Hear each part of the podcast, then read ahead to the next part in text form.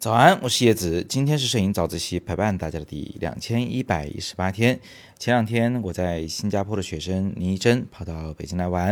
然后呢，我就陪他去逛了一些啊各种各样的寺院呐、景点呐、七九八艺术区啊等等这样的地方，顺带呢也给他拍了一些照片。她本身呢就是在新加坡比较有知名度的女性摄影师，主攻的呢是婚纱婚礼的方向。啊有时候也会拍一些这个女性的写真。那我给摄影师拍照，肯定得拿出我的绝活啊，肯定不能说就拍一点啊很简单的人人都会拍的东西啊。所以呢，我就又拿上我的徕卡 M Monochrome，拿上了神牛的 V1 闪光灯，拍了一些正面直闪的照片。什么叫正面直闪呢？先跟大家解释一下，很简单，就是闪光灯的位置就在镜头的旁边。是从正面来的光，而且呢，这个光还是直接对着要拍的人物进行闪光的，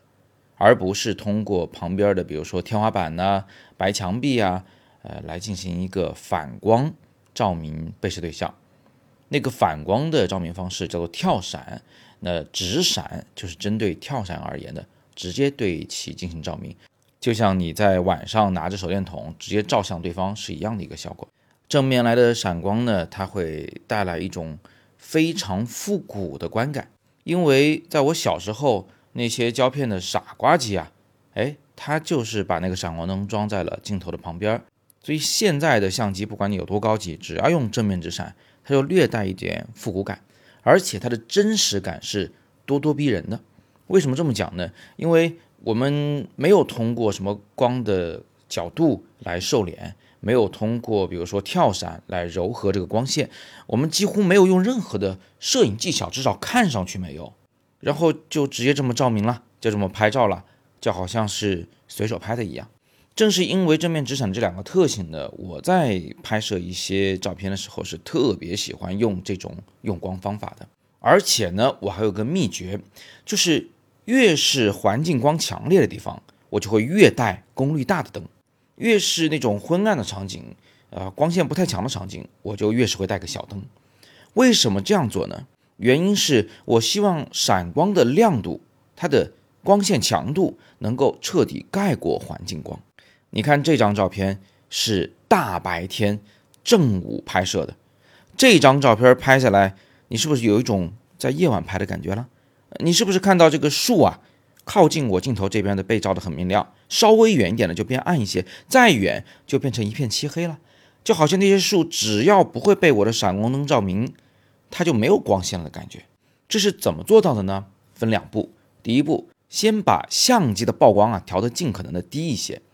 光圈用最小的，快门呢用尽可能快的，感光度用最低的，手动曝光为这样的参数以后呢，你哪怕在正午拍照。拍下来也是那种黑不拉几的，啊，像是夜晚拍摄的效果一样，太阳都好像变成月光了。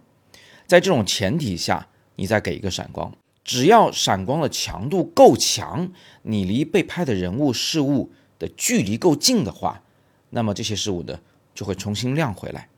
而这一次它们亮回来，只是因为你的闪光灯，而不是因为那个太阳光。这样一来，我们就能在大白天拍出夜晚的。啊，被闪光闪亮的效果了。至于这个闪光灯到底有多亮才行，我可以给大家一个经验值。我拍这张照片用的是神牛 V1 这个闪光灯，这闪光灯的闪光指数为六十，然后我拍这张照片时用它二分之一的功率，也就是 GN 三十左右的这个闪光指数，基本上在晴天正午非阳光直射下是够用的。但如果你是直接在阳光下面拍，直接跟阳光正面刚的话，那你就需要一个至少闪光指数为六十的闪光灯，并全开功率。那么最后拍下这张照片呢，我还是比较满意的，不仅是对树的那个形态啊，环抱人的那个感觉是满意的，而且我对这张照片的层次感是非常非常的喜欢。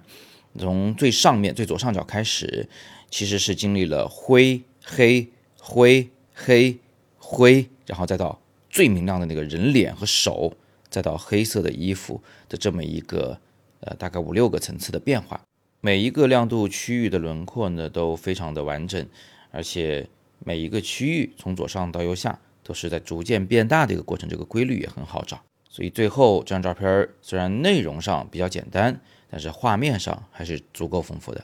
好，那今天我们就简单的聊这么多。同学们如果想试一下正面直闪，其实有一个特别好的方法，就是用你的手机在拍摄软件中直接打开那个强制闪光的功能，在夜晚再来拍照片，你也可以体会得到这种正面直闪的效果。如果想学更多的有关用光的知识，还是欢迎你点击底部的阅读原文。继续学习我的自由摄影师 Plus 这门摄影大课，那里边有专门的章节来讲解。那今天的摄影早自习陪伴大家的第两千一百一十八天，我是叶子，每天早上六点半，微信公众号“摄影早自习”，